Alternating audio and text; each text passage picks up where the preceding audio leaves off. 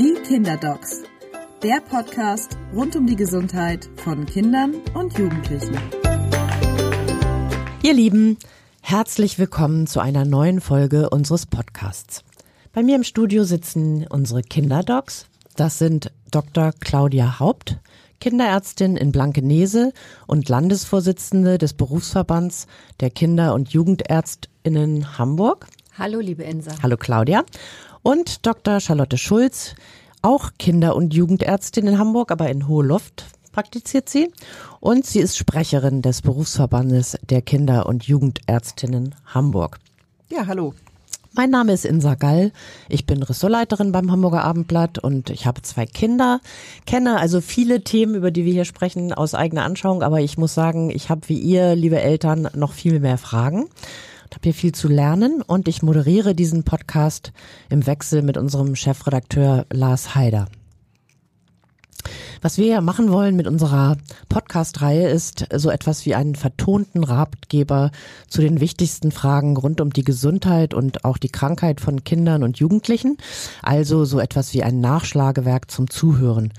Und wir haben schon über sehr viele Themen gesprochen, über das Reisen mit Kindern, über Streptokokken und Zecken und vielerlei mehr über Pseudogrupp im letzten Mal. Wenn euch das interessiert und ihr die Folgen verpasst habt, dann hört sie doch gerne noch einmal nach. Heute geht es um ein Thema, was vor allem oder vor allem die Mütter und Väter von ganz kleinen Kindern beschäftigt. Es geht nämlich um die Ernährung im ersten Lebensjahr. Also um Stillen und Flaschenmilch und Beikost und alles, was damit zu tun hat. Ja, ein weites Feld. Ein weites Feld. Wir haben uns überlegt, dass wir zuerst einmal was ganz Naheliegendes sagen, nämlich das Stillen tatsächlich, da ist unbestritten, für junge Babys die beste Ernährung ist. Was uns aber auch total wichtig ist, ist den Eltern, die nicht voll stillen oder womöglich gar nicht stillen können. Und das gibt es ja ähm, durchaus, weil es einfach so nicht sein soll oder weil es bestimmte medizinische Gründe dafür gibt, dass die sich nicht schlecht fühlen. Das ist uns wirklich wichtig, dass Vollstillen nicht um jeden Preis Sinn macht. Und ähm, das erleben wir recht häufig in der Praxis, dass Eltern ja mit einer bestimmten Vorstellung, äh, auch sehr idealisierten Vorstellung davon, wie alles zu laufen hat, etwas enttäuscht sind, wenn die Geburt nicht so läuft, wie sie sich das gewünscht hätten. Und dann unter Umständen enttäuscht sind, wenn sie nicht von Anfang an vollstellen können. Und vielleicht da schon mal mitgegeben, für das Kind und sein Wohlbefinden ist die, wir nennen das emotionale Verfügbarkeit, also die Erreichbarkeit, die, das Wohlfühlen der Mama, die, die Entspanntheit und dass sie, dass sie ähm, so sich wohlfühlt, ist für das Kind wichtiger als ähm, dass es jetzt volle Muttermilchernährung hat. Und das sollen, finde ich, auch gleich mit am Anfang mitgegeben werden. Man soll sich nicht völlig wahnsinnig machen, wenn dem nicht so ist. Darf ich mal aus mhm. meiner Erfahrung dazu was sagen? Also ich hatte den Eindruck, dass man damit aber auch so ein bisschen wahnsinnig gemacht wird. Also es gibt ähm, ja auch ein Umfeld aus Hebammen, Hebammen oder auch ähm, Ärztinnen und auch so einer Eltern-Community, die das im Grunde ähm, so hochstilisieren, dass man da schon auch einen großen Druck fühlt, dass man mhm. das so tun muss. Der, und der Druck ist riesig. Der ne? Druck ist riesig, oder? Und ähm, dieses Gefühl, ich will für mein Kind das Allerbeste geben, das ist ja ganz, ganz tief in uns allen verwurzelt und das ist etwas, ich sage da manchmal, es wird so mit der Geburt, irgendwie werden diese Gene freigeschaltet und man ist irgendwie nur glücklich und zufrieden, wenn dieses Kind gut getrunken hat und wenn ich mir das so wünsche und wenn ich das gerne möchte, am besten irgendwie mit Muttermilch eben äh, ernährt und satt wird und wenn es gut schläft. Und wenn das nicht funktioniert, dann ist das ähm, ein großes Problem oder wird zum großen Problem. Und das ist uns eben ja so wichtig, da jetzt drauf einzugehen. Genau, das ist bestimmt ein wichtiger Rat an der Stelle zu sagen, macht euch nicht wahnsinnig, weil ihr Ganz werdet sowieso genau. wahnsinnig gemacht, ein bisschen von eurem Umfeld womöglich, aber behaltet da die Nerven und denkt daran, was du eben gesagt hast. Also eine ähm, Mutter, die zufrieden ist und auf eine gute Art eine sichere Bindung zu ihrem Kind aufbauen kann, ist vielleicht wichtiger als eine, die sich deswegen zu viel Gedanken macht. Ganz genau. Was wir hier natürlich nicht propagieren wollen, ist, dass man keine stillfördernde äh, Umgebung haben soll in der Entbindungsklinik, dass die Hebamme nicht den Eltern behilflich sein soll, eine vernünftige Stillbeziehung hinzubekommen, aber eben nicht dieses absolut verkrampfte, verzweifelte, diese Versuche, die wollen wir, da wollen wir gerne gegensteuern. Und ähm, was vielleicht noch einmal an der Stelle gesagt werden muss, wenn es Probleme gibt, und es gibt ganz, ganz, ganz oft Probleme am Anfang mit dem Gelingen der Still, ähm, der Stillbeziehung. Dann ist es total wichtig, dass man die Hebamme, die Stillberaterin, wenn erforderlich, die Kinderärztinnen oder Kinderärzte, den Partner, also alle, die einem helfen können, auch um Hilfe bittet. Dafür ist das ja dann da, dieses Netz. Und wenn das gemeinschaftlich dann nicht dazu führt, dass Vollstillen möglich ist, dann ist das eben so. Und dann ist uns nur wichtig, dass die Kinder gedeihen und die Eltern happy sind. Genau. Was sind denn das für Probleme, die da auftauchen? Vielleicht könnt ihr das mal erläutern. Naja, es ist ja so, dass nicht unmittelbar nach der Geburt äh, ein Milcheinschuss da ist. Das heißt, äh, oder dass Kinder direkt nach der Geburt direkt bei der Mutter an die Brust können, was ja sehr stillfördernd ist. Oder dass Babys vielleicht am Anfang noch etwas schwächer sind, noch nicht genug Saugkraft aufweisen können, dass die Mutter vielleicht irgendwie ähm, Schlupfwarzen hat. Das ist ganz selten auch mal tatsächlich äh, ein zu kurzes Zungenbändchen beim Kind gibt. Etwas, wo wir im Moment äh, ein bisschen äh, Sorge haben, weil das so überpropagiert wird und sehr häufig jede Form von Stillproblematik, egal wo das Problem liegt, immer dazu führt, dass Neugeborene äh, zum Schnibbeln ge geführt werden. Also da möchten wir sehr gerne hier an dieser Stelle auch die Möglichkeit nutzen zu sagen, wenn es Probleme beim Stillen gibt, und Sie haben das besprochen, bevor Sie Ihr Kind einer Operation zuführen, bitte einmal zur Kinderärztin oder dem Kinderarzt gehen und das mitbeurteilen lassen. Das habe ich das noch nie überhaupt gehört. erforderlich ist. Es geht offenbar um das kleine Bändchen unterhalb der Zunge, Ja, nehme ich mal an. Und genau. äh, das wird äh, Na, die Idee dahinter ist, dass die Zunge dann, wenn es eben relativ äh, kurz ist, dann hat die Zunge nicht so viel Beweglichkeit und das ist dann ein Grund, ähm, sozusagen ein kindlicher Grund, warum das Stillen auch mal nicht so gut funktionieren kann. Das gibt es auch, nur viel, viel seltener, als uns jetzt heute Glauben gemacht wird. Und es ist übrigens gar kein Band, sondern eine Membran. Und tatsächlich kann das äh, erhebliche Saugprobleme geben, wenn das zu kurz ist. Aber es, es ist eben längst nicht immer der Grund. Genau. Also wenn es so sein sollte, dass das ähm, mit dem ausschließlichen Stillen oder Stillen überhaupt ähm, schwierig ist, dann sind wir ja Gott sei Dank so äh, gut hier in Deutschland versorgt. Es gibt wirklich wunderbare Säuglingsanfangsnahrungen, die von der Qualität so ähm, gut sind. Ähm, ich glaube, die, die, die Standards, die, diese Überprüfungen sind einfach so streng, dass man auch wirklich im Supermarkt oder in der Drogerie jede Marke kaufen kann. Auch die günstige Eigenmarke ist ähm, gut so. Und ähm, wovon wir dringend abraten, ist ähm, äh, eine Säuglingsmilch ähm, zu nehmen, die eine andere als Kuhmilch Proteingrundlage hat. Es gibt Ziegenmilch, es gibt ähm, Sojamilch, es gibt äh, die Frage natürlich, Hafermilch ist jetzt im Moment in aller Munde, warum kann mein Baby keine Hafermilch oder überhaupt eine Pflanzenmilch trinken? Diese Milchformen, also gerade diese Pflanzenmilchformen, haben eben nicht die Nährstoffe und die Vitamine, die so wichtig sind im ersten Lebensjahr und können die Kinder überhaupt nicht ausreichend versorgen, haben auch nicht die gleichen Kalorien, haben auch vielleicht viel zu viel Ballaststoffe für den kindlichen Darm. Also ähm, da sollte man schon, auch wenn das jetzt schwierig ist, sich vielleicht wirklich einmal beraten mit seiner Hebamme oder mit den Kinderärzten und überlegen, welche Art von Milch dann. Ähm, Das überrascht mich kommt. total. Also das gibt da eine Bewegung, auch die praktisch äh, auch für, für ähm, Säuglinge, für Kleinstkinder dann auch eine im Grunde ja vegane Ernährung. Äh, Ja, klar. Gibt Ja, ja. leider ja. Und da sind wir dann bei den schwangeren und stillenden Müttern. Es ist ähm, wirklich sehr, sehr gefährlich, wenn man äh, ohne die nötige Sorgfalt und die Zufuhr von Präparaten, die das ausgleichen, äh, in der Schwangerschaft vegan ernährt ist, dann muss man unbedingt äh, diese wirklich stärker dosierten Veganer-Tabletten schlucken. Also insbesondere eben Vitamin B12 und Eisen, ne? ganz Ja. wichtig auch für die Entwicklung des kindlichen Gehirns.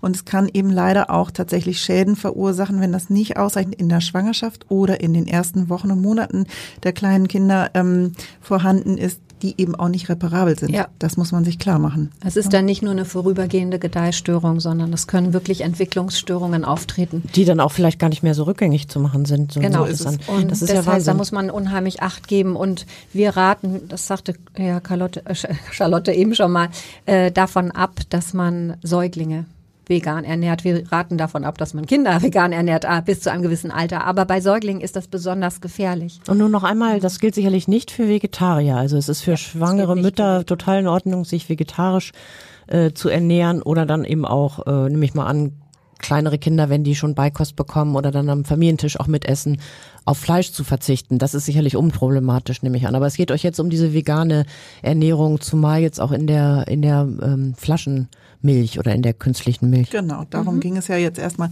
Also wenn wir jetzt mal davon ausgehen, dass das mit dem Stillen gut klappt oder zumindest irgendwie ähm, äh, für die ersten Wochen und Monate gut klappt, dann ähm, ist es ja so, dass tatsächlich eben im Alter von vollendeten vier Monaten ähm, man mit der Beikost beginnen kann, das heißt im fünften, sechsten Monat beginnen kann. Darf ich, ich dich noch mal einmal zurücklenken, ja. weil wir eine ganz wichtige Sache noch nicht gesagt haben und die uns auch sehr am Herzen liegt.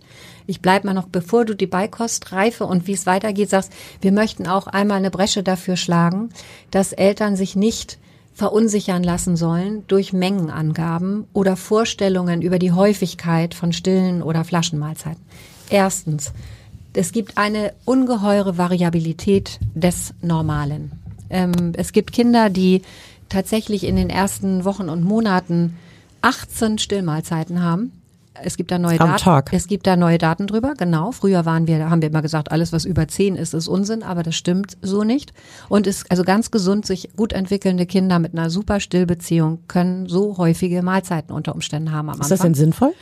Kommt drauf an, was das Pärchen so braucht. Also das ist schon eher die, der obere Range natürlich. Ne? Die meisten werden sechs bis achtmal am Tag gestillt oder mit Flasche ernährt, aber es gibt eben diese anderen Formen. Und gerade beim Stillen. Und es gibt auch Kinder, die tanken viermal am Tag und sind proppelig, rund und äh, gesund. Also es gibt zwar so ein paar Richtmarken, aber man muss überhaupt nicht in Panik geraten, wenn das eigene Kind weniger Mahlzeiten hat oder mehr. Genauso wie die Menge extrem variabel ist, weil auch ähm, die Neugeborenen und Säuglinge haben einen ganz unterschiedlichen Stoffwechsel.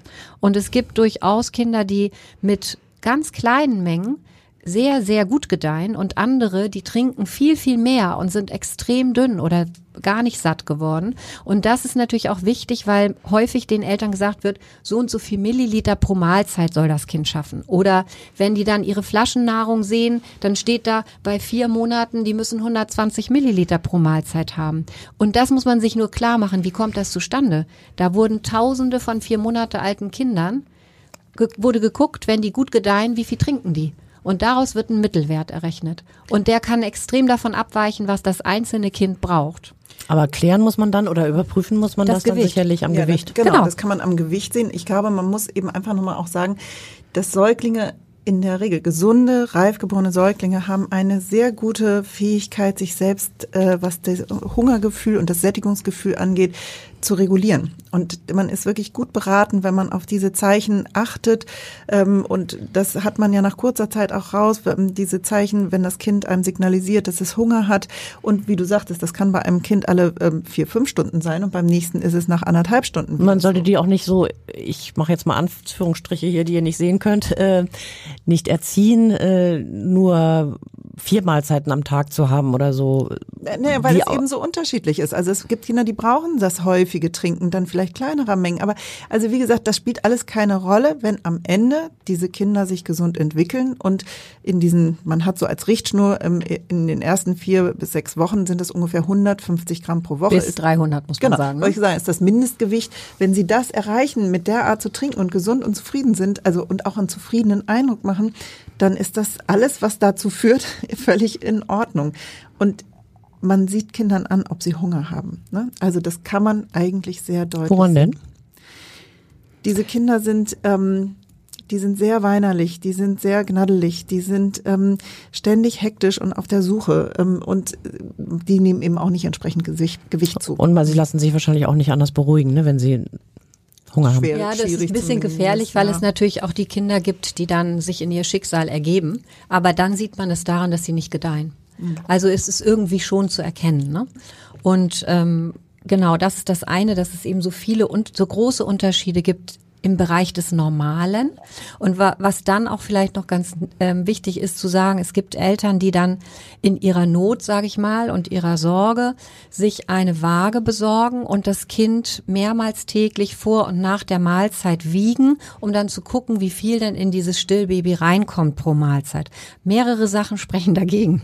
Das eine ist, dass die Kinder diese intuitiv wissen die, wie viel brauche ich. Die machen eine 24-Stunden-Bilanz. Es ist also ganz egal, ob sie nun bei einer Mahlzeit vielleicht 50 genommen haben, wenn sie dann bei der nächsten vielleicht 150 nehmen. Das ist das eine. Es kommt sehr schnell irgendwie zu Ängsten, die völlig unnötig sind, weil die 24-Stunden-Bilanz am Ende noch stimmt. Und lass mich raten, man macht auch die Verdauung, äh, äh, die lässt man ein bisschen außen vor.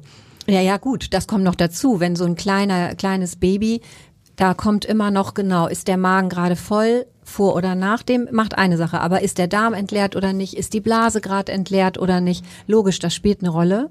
Deswegen sollte man sich von sowas, und da muss man sagen, solche Sachen werden manchmal im Zuge von Stillberatungen gemacht, ganz gezielt, sollten aber nicht aus Eigeninitiative zu Hause alles sehr stark darauf ausgerichtet. Das führt nur zu ähm, mehr Stress und wenn wir mehr Stress bei den Mamas, jetzt in dem Fall jetzt Mamas mhm. haben, äh, weil die ja diejenigen sind, die stillen, mhm. das führt nur zu einer Verschlechterung der Situation.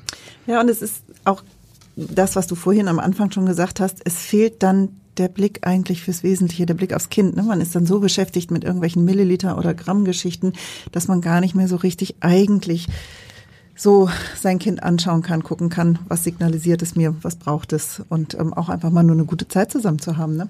Genau. Bevor wir jetzt zur Beikost kommen, habe ich doch noch mal noch eine Frage zum Stillen. Also wenn es da Probleme gibt, habt ihr denn so, könnt ihr so grob sagen, was man da tun kann oder woran es liegt oder wie man sich helfen kann?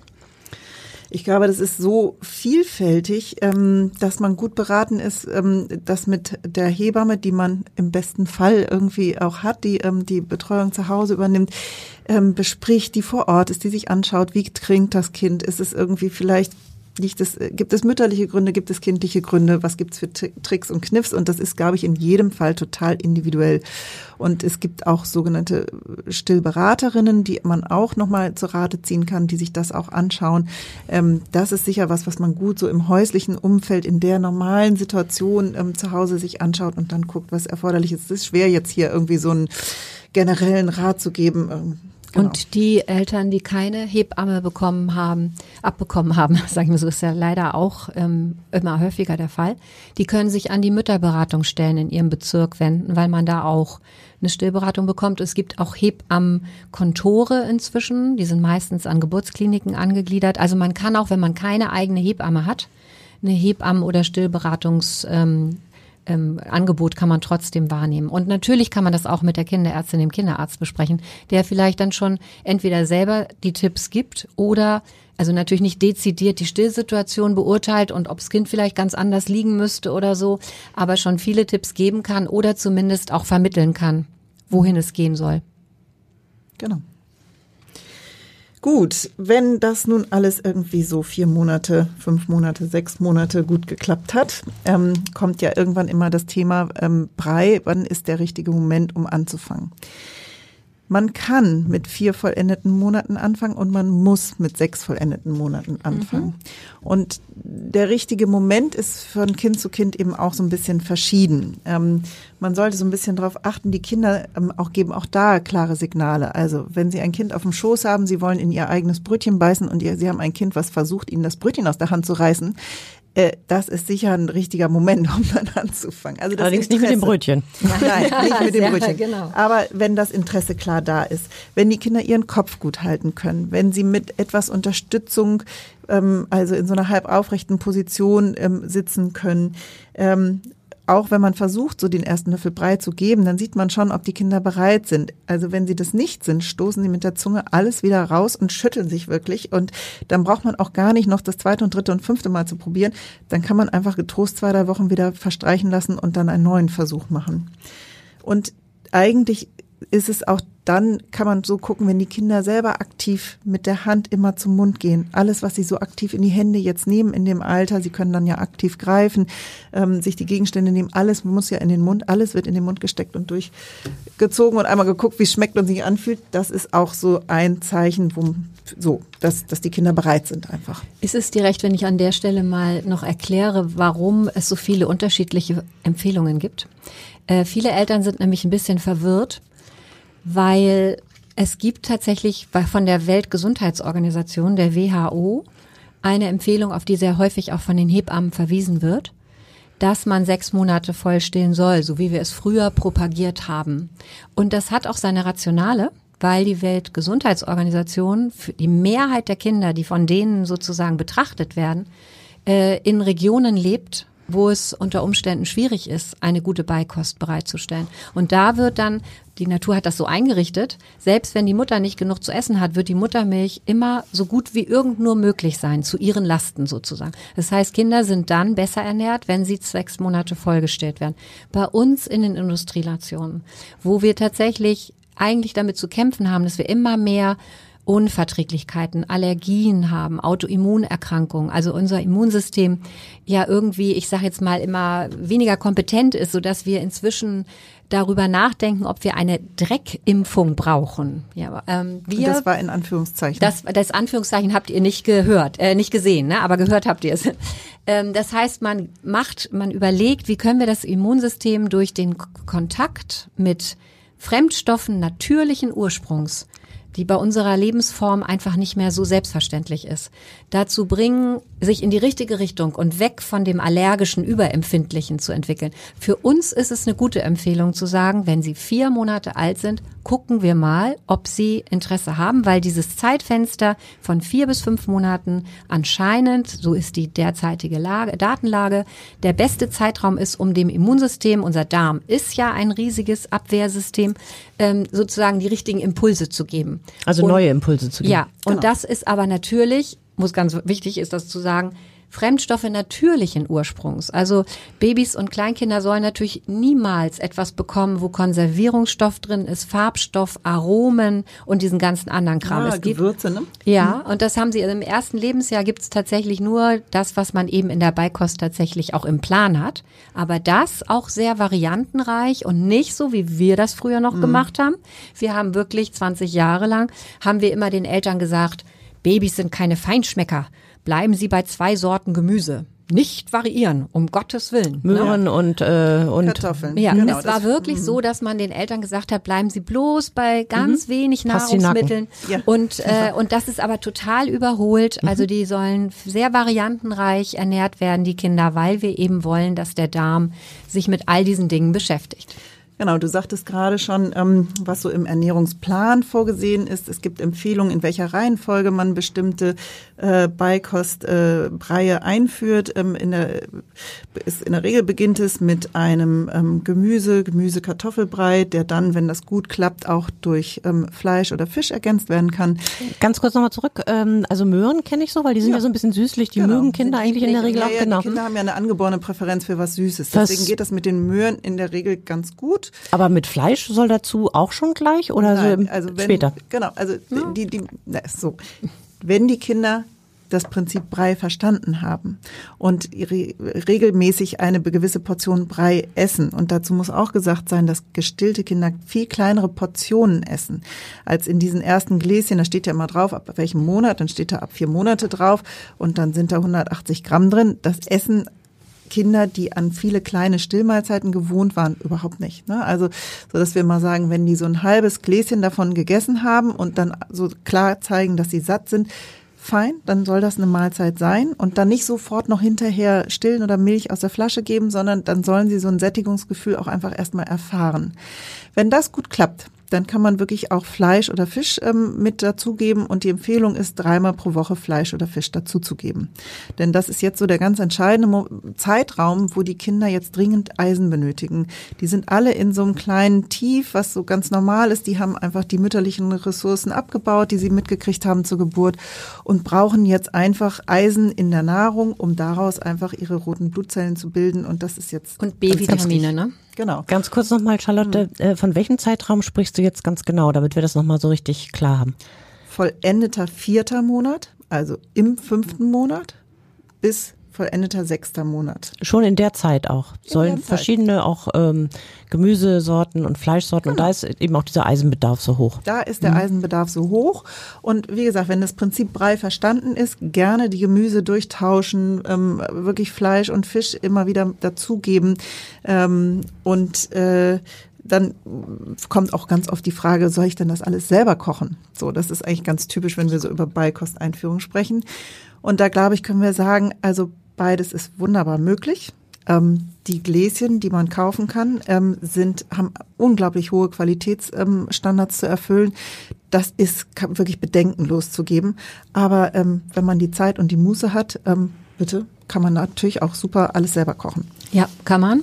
Ich habe noch zwei Sachen dazu. Das eine ist, dass man nicht vergessen darf, dass auch in den fertigen Gemüse- oder Gemüsefleischgläschen immer bitte noch ein extra Löffel Rapsöl rein muss. Also obwohl man ja denkt, das ist ein Fertigprodukt, das ist wichtig. Vielleicht sagst du noch mal ganz kurz zu dem Ah, Öl. zu Warum dem- ist das so mit dem so, Öl? Weil äh, die fettlöslichen Vitamine einfach viel besser Ah, aufgenommen werden, wenn die mit dem Öl gegeben werden. Und das ist auch sehr gut für die Verdauung nebenbei.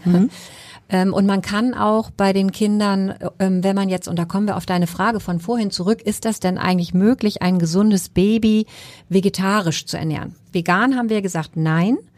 Äh, vegetarisch geht mit sehr großer Sorgfalt. Also wenn das Kind, wenn man es schafft, viel grünes Gemüse und Hülsenfrüchte und Vollkorngetreide, da kommen wir gleich noch drauf, wenn wir die Beikost weiter beschreiben, wenn das alles gut ins Kind geht und die Stillmama, die hat ihre Eisenpräparate und ihre B12-Präparate und nimmt die auch, sodass sie nicht, weil gestillte Babys bekommen weniger Fluor, weniger Eisen und weniger B-Vitamine als Flaschenkinder. So, das heißt also, die Stillmama muss das berücksichtigen, wenn sie dem Kind kein Fleisch gibt. Und sie muss natürlich dann auch in der Lage sein, das Kind sehr ausgewogen zu ernähren. Und wir wissen einfach, dass viele Babys am Anfang nicht so alles mögen und, und sich ein bisschen schwer tun, dann all das zu essen, was man dann bräuchte, um es richtig gut hinzubekommen. Aber Theoretisch ist es möglich. Es ist aber einfacher, wenn die Kinder schon ein bisschen größer sind und vom Familientisch essen. Das ist ja dann ab Ende des ersten Lebensjahres das, der Fall. Also bei Säuglingen ist es schwieriger, das gut hinzubekommen. Also ich, wenn wir so darüber sprechen, habe ich immer diese Bilder im Kopf und muss innerlich immer total lachen, weil ich an die ersten Fütterversuche meiner jüngeren Tochter äh, denke, also als sie das erste Mal Brei gekriegt hat. Und das war tatsächlich auch ein Karottenbrei. Und wir haben das im, im, in, der, äh, in der Autoschale, also diesem Maxi-Cosi, äh, ausgelegt mit äh, Handtüchern und das Kind auch ähm, mit, mit Handtüchern abgedeckt. Und ich fand das so lustig, dass die scheinbar ganz am Anfang noch nicht verstehen, wie das Prinzip mit dem Löffel ist, also wie man, was man mit einem Löffel macht, sondern im Grunde noch so den Impuls haben, wie beim Stillen, also eine andere Zungenbewegung dazu machen scheinen und dann sich das immer verhedderte und also am Anfang wirklich deutlich mehr daneben ging, als äh, in dem Kind selbst äh, dann blieb. Aber das war wirklich äh, total lustig und die haben dann ja auch schnell den Bogen raus. Aber die ersten Male ist man, glaube ich, auch gut beraten, wenn man da äh, seine Vorkehrungen trifft, dass nicht die ganze Küche verwüstet Genau, ist. Ganzkörperlätzchen für Kind und Mutter. ähm, was vielleicht auch noch wichtig ist, äh, das haben wir schon mehrfach ja dieses Thema gehabt, entspannt bleiben. Äh, das sagen wir den Eltern auch bei uns in der Praxis. Wissen Sie, es gibt tatsächlich Babys, die am dritten Tag die Mutter angucken und sagen, so, und wo ist jetzt die zweite Schale? Gemüsebrei. Und andere, die nach sechs Wochen fünf Löffel nehmen und dann den Mund zumachen und sagen, das war jetzt da für dich, weil ich dich lieb hab und jetzt mal her mit der Brust. Das heißt, die Kinder entscheiden, wie viel sie davon nehmen. Die Eltern entscheiden, was sie anbieten. Also die Eltern sagen, was? Das Kind sagt, wie viel, sagen wir immer. Und, ähm, und das ist in Ordnung so, weil für diesen Zweck, über den wir vorhin gerade sprachen, nämlich Immunsystem Darm, es soll lernen. Das Kind soll Geschmäcker lernen, das ist auch wichtig. Und damit es nicht später so eingeengt ist in seiner Präferenz, da kommen wir irgendwann auch noch mal drauf, dass das auch ganz normal ist. Ähm, Und es ist eben wichtig, dass dieses Immunsystem die Sachen kennenlernt. Aber die Menge ist nicht so wichtig. Und mhm. es ist so, wie du ja gesagt hast, wenn die so eine bestimmte Menge Brei essen und dann satt zu sein scheinen, dann braucht man sie hinterher nicht mehr mit Flasche oder Brust voll zu kriegen. Aber es gibt ganz viele Kinder, die lange Zeit Beikost haben und trotzdem immer hinterher noch gestillt werden. Und das und ist auch in Ordnung. Völlig in Ordnung. Und es gibt sogar Kinder, die so hungrig sind und gierig, dass die gar nicht primär den Brei tolerieren am Anfang, sondern die müssen ein bisschen Milch kriegen, damit sie überhaupt in der Lage sind, koordiniert den Löffel zu akzeptieren mhm. für den Brei. Das, da ist man, da muss man geschmeidig sein und sich äh, und und kann ganz entspannt bleiben. Es gibt zwar immer diese Grundannahmen, aber es ist ja am Ende entscheidend, wie das Team zusammen funktioniert. Und da gibt mhm. es eben große ja, Unterschiede. Glaube, und die große Überschrift ist, Essen soll Freude machen. Ja. Ne? Also Essen bitte nicht mit Zwang und nicht irgendwie mit großen Frustrationen und Tränen. Und das gibt es tatsächlich. Ne? Ähm, ich würde gerne noch mal auf einen Trend eingehen, ähm, der im Moment ähm, viele Eltern beschäftigt. Ja. Das ist das sogenannte Baby-led Weaning. Das ist das Essen festerer Kost direkt von Anfang an, ähm, wo also ähm, die Kinder oder die Beikost nicht mit einem Brei begonnen wird, sondern den Kindern weich gekochte, längliche Gemüsesticks ähm, hingelegt werden und das Kind soll entscheiden, was und wie viel es davon isst. Also das soll es dann selbst greifen? Fingerfood. Genau. Ja, Fingerfood, oha. Ja, genau. Und die und sind aber so weich, also die haben ja keine Zähne, können nirgendwo abbeichen, die sind dann na, matschig gekocht. Ihrer, die Mammeln. Nein, nein, die, hm? aber so, dass sie es in die Hand nehmen und in den Mund stecken können. Mhm. Ne? Ähm, und äh, die Idee ist nicht schlecht zu sagen, das Kind ähm, wird mit einbezogen, das Kind kann entscheiden, ähm, was es nimmt. Es ist sicher förderlich für die Koordination ne, von der Hand in den Sinnliches Mund. Erlebnis. Absolut. Das Problem ist, dass die Kinder mit sechs Monaten, und dann müsste man ja spätestens mit der Beikost anfangen, oft noch nicht motorisch so fit sind, dass sie das so gut hinkriegen und in einer ausreichenden Menge hinkriegen. So dass wir eigentlich dafür plädieren und sagen, ähm, die gute Mischung macht's. Ne? Also die Kinder mit dem Brei ähm, zu sättigen und aber auch am Familientisch den Kindern das Angebot zu geben und zu sagen, hier, du darfst selber was ähm, in die Hand nehmen, du darfst selber damit experimentieren, es in den Mund stecken, zerquetschen auf dem Bund, was auch immer, aber so ein bisschen irgendwie Spaß und Freude an diesem Essen und an dieser Situation haben, das ist sicher prima, aber dieses ganz Extreme, äh, wirklich das Kind entscheiden zu lassen, was und wie viel, Dafür müssen die Kinder älter sein. Ne? Also das schaffen die mit sechs Monaten. Also was und wie mhm. viel bei Brei, bei der Menge, ja, und bei mhm. Milch und so. Aber in diesem Fall Entschuldigung, dass ich da ja, nochmal, alles gut. Dann hört sich das so widersprüchlich an. Aber wir wollen auch wieder Druck vermeiden. Weil wenn man sich nämlich vornimmt, das Kind mit, Fing äh, mit Baby-led Weaning satt zu bekommen und das funktioniert nicht, dann kommt man auch unter Druck. Und dann gibt's dann auch wieder Situationen, wo Eltern total angespannt sind oder Kinder unter Druck gesetzt werden. Und was Charlotte eben gesagt hat, ist extrem entscheidend, wenn sie ein Kind forciert füttern. Also was ja manche Eltern tun, wenn sie Angst haben, dass sie zu wenig Essen bekommen, dann können schwerste Fütterstörungen daraus resultieren. Also soll man hübsch lassen.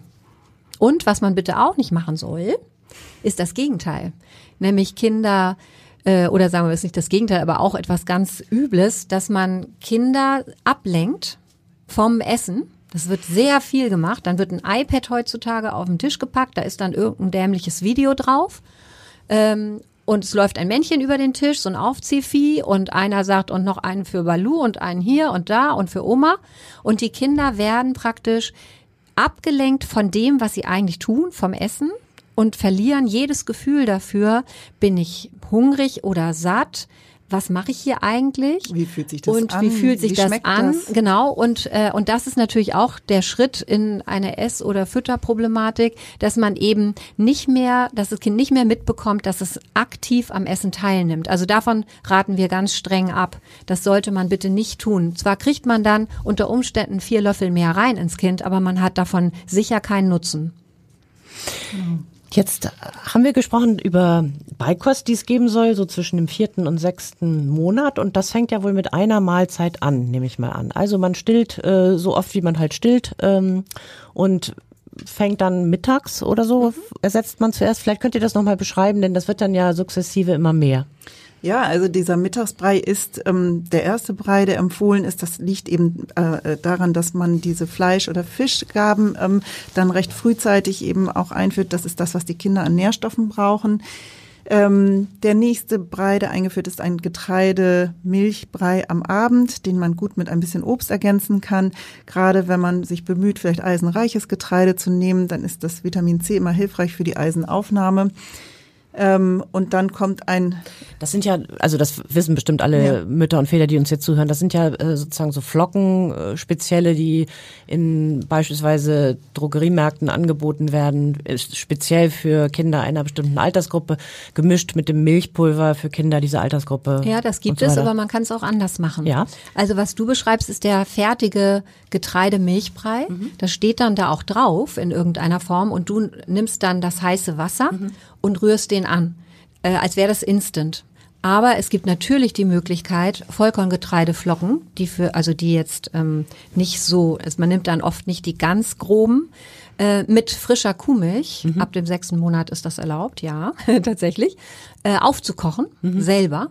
Und äh, das ist also mindestens genauso gut. Nur was man dann präferiert, das ist wieder, ähm, muss, muss man mhm. ausprobieren. Erstens entscheidet manchmal das Kind, dass es das eine mag, aber das andere nicht. Mhm.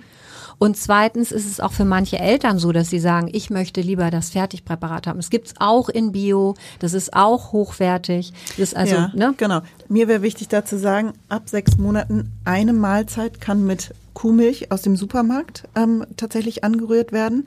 Das ist aber die maximale Menge. Mhm. Ähm, da geht es um den Proteingehalt, der sehr hoch ist in der Kuhmilch. Ähm, und deswegen nimmt man auch nicht Kuhmilch als Milchersatz im ersten Lebensjahr, sondern eben nur für diesen einen Brei. Und ähm, ab dem ersten Geburtstag sind es zwei Mahlzeiten, die man mit Kuhmilch ähm, sozusagen zubereiten kann.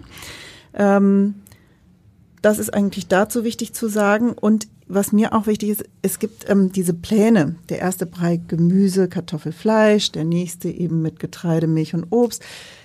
Man muss sich nicht sklavisch an irgendwelche Abstände halten. So, ich muss vier Wochen das eine und dann darf ich erst das andere.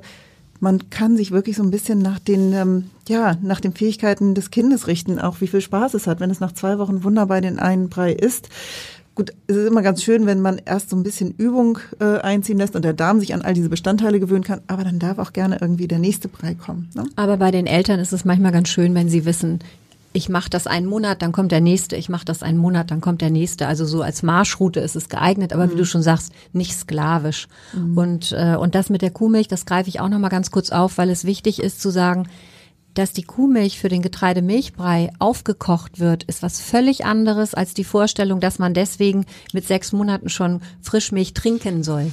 Das soll man nicht. Also wie du schon mhm. gesagt hast, als, als Trinknahrung ist die äh, nicht geeignet in dem Alter. Mhm.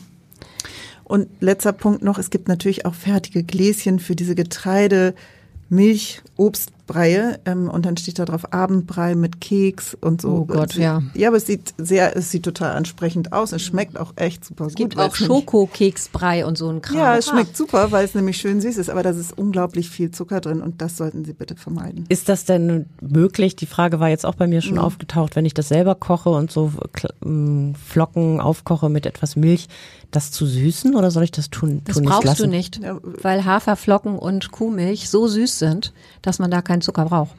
Und wenn man ein bisschen Obst nochmal, was weiß ich, eine halbe gematschte Banane reinmacht, dann ist das. Oder ein Birnenmus mhm. oder so. Genau. Da braucht, okay. da braucht wirklich kein Zucker rein. Und in Getreideobstbrei eigentlich auch nicht. Und es ist auch so, dass wir versuchen wollen, die Kinder nicht auf Süße zu trainieren. Und weil du das eingeworfen hast, mache ich einen Schritt zurück zu unserer Flaschenmilch. Es ist auch vielleicht noch interessant für die Eltern zu wissen, dass es zwar unglaublich viel gibt, Prämilch, damit fangen wir an, Stufe 1, da darf dann 2% Stärke drin sein. Stufe 2 und dann gibt's sogar noch Kleinkindermilch und so ein Kram. Das braucht's alles eigentlich nicht. Aus ernährungsphysiologischer Sicht ist das totaler Käse. Es wird aber immer süßer. Mhm. Und äh, auch wenn da kein Kristallzucker drin mhm. ist, weil die EU-Richtlinien sind streng. Aber allein schon dadurch, dass andere Kohlehydrate als in der Muttermilch dazugesetzt werden, ist das Zeug immer süßer und süßer. Und darum sagen wir, dass gut gedeihende Säuglinge, die jetzt nicht mehr als 250 Milliliter pro Flasche trinken müssen, bitte bei ihrer Prämilch bleiben, bis mhm. zur Umstellung an den Familientisch. Ja, da kann man ein bisschen salopp sagen, Muttermilch gibt's auch nicht in Prä 1, 2, ja, 3. Genau. Sagt mal, wenn das Kind dann so dem ersten Geburtstag entgegengeht und dann ist es ja auch schon deutlich mobiler, es kann wahrscheinlich sich rollen, es kann krabbeln, es fängt vielleicht auch an, langsam auf die Beine zu kommen. Wie sollte die Ernährung denn dann so aussehen am Ende des ersten Lebensjahres? Also Ziel ist, ähm, sagen wir das grobe Ziel, wieder jedes Kind macht da so sein, hat da sein eigenes Tempo, ähm, zum ersten Lebensjahr überwiegend am Familientisch mitzuessen.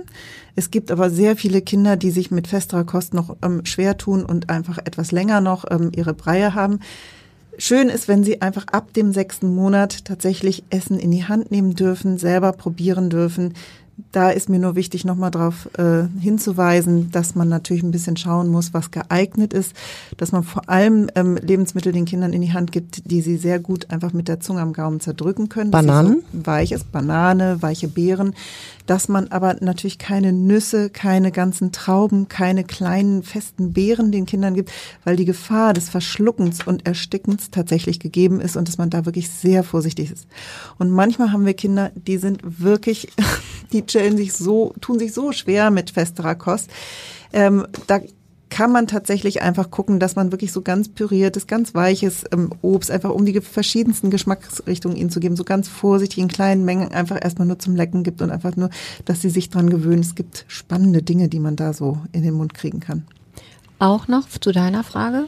Die Kinder dürfen ab elf Monaten, das ist ja das Ende des ersten Lebensjahres, wenn wir den Eltern dann auch sagen, jetzt kann ihr Kind an den Familientisch, ähm, dürfen Salz, dürfen alle Gewürze, die dürften theoretisch Chili con Carne essen, wenn es nicht zu scharf gemacht ist, weil das Salz hat ja die Rationale, dass die Niere noch nicht konzentrieren kann. Deswegen ist es schwierig, dass man am Anfang Salz gibt, aber am Ende des ersten Jahres ist das unproblematisch. Sie dürfen auch Honig haben, den verbieten wir ja wegen der Keimbelastung am Anfang. Und das Einzige, was wir im zweiten Lebensjahr noch nicht empfehlen, ist ähm, Rohmilch. Aber damit ist nicht Bio-Frischmilch gemeint, sondern Rohmilch bedeutet, dass sie gar nicht pasteurisiert oder anderweitig. Das kriegt ähm, man ja gar nicht so im normalen Supermarkt in der ja, Regel. Kriegt, vom Hof genau, vom kriegt Hof. man das. Mhm. Und äh, was man aber wissen muss, das wissen die schwangeren Frauen ja in der Regel, dass es ja Rohmilchkäse gibt. Und der schmeckt super. Und die Kinder dürfen natürlich auch Käse essen, aber sie sollen im zweiten Lebensjahr möglichst noch keine Rohmilch. Warum nicht? Weil ihr Mikrobiom, das ist das, ähm, das Gesamtheit der Keime, der guten Bakterien im Darm, noch nicht reif ist. Und da will man das nicht mit irgendwelchen unsauberen Sachen belasten. Wir haben jetzt übers Essen gesprochen. Wie ist es eigentlich mit den Getränken? Äh, nach der Muttermilch, da soll es nicht sofort Apfelsaft geben, habe ich mir mal irgendwann gemerkt. Sehr gut. Also genau, wann können Babys oder sollten Babys anfangen, ähm, aus dem, ja, einfach Getränke zu sich zu nehmen? Also als erstes muss man mal sagen, Wasser ist das, was am aller, allerbesten geeignet ist. Und man, Stilles Wasser? Ja, ohne Kohlensäure. Und man kann mit Beginn der Beikost den Kindern das anbieten. Aber auch da sind sie sehr unterschiedlich geschickt. Es gibt dann so Flaschen, die sie selber in die Hand nehmen können und mit ein bisschen Zug auch daraus saugen können. Viele Kinder spielen mit sechs Monaten daran rum und machen eine Riesensauerei und haben großen Spaß, aber trinken de facto gar nicht viel aus so einer Flasche. Ähm, manchmal ist es fast einfacher, aus einem kleinen Gläschen ähm, die Kinder richtig sozusagen schon schlucken oder trinken zu lassen. Ähm, und Leitungswasser, stilles Wasser ist eigentlich perfekt. Genau, nun haben wir, weil wir das Thema hatten wir auch, kriegen wir auch sehr häufig die Frage, Leitungswasser. Wir ähm, jetzt bei uns in Hamburg haben fantastische Wasserqualität und Leitungswasser ist völlig unbedenklich und äh, kann man super benutzen, auch um Babys was zu trinken zu geben oder ihre Nahrung zuzubereiten. Es gibt aber zwei Dinge, an die man denken soll. Das eine ist, wenn die Familie in einem Altbau wohnt. Und im Altbau, da muss man erstmal gucken, könnte es sein, dass da noch die alten Bleileitungen liegen. Wenn die alten Bleileitungen liegen, ist es leider so, dass je älter die sind, desto mehr Blei ist im Trinkwasser. Das kann man überprüfen lassen von den Wasserwerken. Das kann man auch, wenn man einen Säugling im Haus hat, kostenfrei das bekommen. Kann ich auch erinnern, das habe ich auch gemacht. Man mhm. geht da einfach hin, bringt eine Probe und wenn man ähm, einen Säugling hat, dann muss man da nichts für bezahlen. Ganz genau. Und das Zweite, woran zu denken ist, es gibt ja viel Neubauvorhaben, da sind Kupferrohre drin. Und beim Kupfer ist es genau umgekehrt. Wenn das noch nicht aufoxidiert ist, sind mehr Kupferionen in dem Wasser. Das heißt, im ersten halben bis einem Jahr nach dem Neubau muss man überprüfen, ob zu viel Kupfer in dem Leitungswasser ist. Das wird sich dann später verlieren. Das ist genau der gleiche. Da kann man, äh, da kann man eine Analyse bekommen Und das müsste man wissen. Und dann muss man vielleicht noch sagen, dass generell sinnvoll ist, dass wenn morgens der Tag anbricht und man möchte äh, dem Baby was zu trinken geben oder eine Flasche zubereiten, dass man dann erstmal das Wasser abnimmt für den Kaffee, den Tee oder was man da sonst noch so rumdödelt in der Küche. Und das, was nicht länger in der Leitung gestanden hat, das nimmt Genau, man dann für die. Zubereitung der Babynahrung. Das ist ein wichtiger Tipp. Und ähm, da kann man vielleicht auch nochmal sagen, bis äh, zum sechsten Monat, bis zum sechsten, ja genau, vollendeten Monat, ähm, sollte man das Wasser abkochen und auch die Flaschen und die Sauger oder Schnuller Oder in Steri, ne? Genau, ähm, in, genau, so ähm, desinfizieren quasi oder so steril ähm, sauber machen. Ähm, danach ist das nicht mehr erforderlich. Dann können Flaschen, Schnuller in die Spülmaschine oder einfach unter Wasser, unter dem laufenden Wasser abgespült werden. Ähm, und dann können eben die Kinder auch das nicht abgekochte Wasser trinken. Wissen wir bestimmt alle, dass Wasser wirklich äh, ideal ist zum Trinken. Ähm, wie schaut es denn tatsächlich aus mit anderen Säften, Apfelsaft oder ähnlichem? Sollte man das komplett lassen? Kann man das ab und zu mal einsetzen? Natürlich mögen die Kinder das dann gerne. Ähm, kann man das verdünnt einsetzen oder sollte man einfach die Finger davon lassen? Also da gibt's Theorie und Praxis. Es ist so, ähm, das sagen wir immer unseren Patienten, bei den Babys und Kleinkindern ist es so, das sind eigentlich alles schlechte Trinker. Neun trinken zu wenig, wenn man auf das Papier guckt ne? und auf die Vorschläge. Und einer ist ein habitueller Säufer, sage ich immer. Und dass, dass das die richtige Menge ist, kommt fast nie vor. Es gibt immer so Kinder, die hartnäckig gar nicht lernen zu trinken. Und da kann man das schon mal so machen. Das muss man aber vorher auch so kommunizieren. Als Übergang könnte man eine ganz dünne Sach Saftschorle nehmen, also sozusagen, um das Kind überhaupt ans Trinken zu bekommen, muss dann aber den Absprung schaffen, weil eigentlich das Ziel ist, dass das Familiengetränk Wasser ist. Und sowas wie Saft oder Schorle oder womöglich Brause oder so ist was für den Geburtstag und fürs Essen gehen mit dem Kind, aber nicht für den, für das tägliche. Ja, ne? das ist einerseits natürlich, das, Kalorien ist der eine Punkt und das andere ist das große Problem ähm, der Kariesentstehung. Und es ist eben schwer, den Absprung zu schaffen. Jeder weiß das, wenn er versucht, seinem dreijährigen Kind den Schnuller zu entwöhnen, wie schwierig das ist. Und so ist das mit diesen Saftgetränken eben auch. Das ist eine geniale Abmoderation oder das geniale Stichwort, was du da gerade geliefert hast. Liebe Charlotte, denn in der nächsten Folge unseres Podcasts wollen wir uns mit Karies beschäftigen, mit Zahngesundheit unserer Kinder und mit der Kariesprävention. Also wir würden uns freuen, wenn ihr das nächste Mal wieder reinhört in einer Woche, wenn wir über Karies sprechen mit unseren Kinderdocs. Tschüss. Tschüss. Weitere Podcasts finden Sie unter abendblatt.de slash podcast.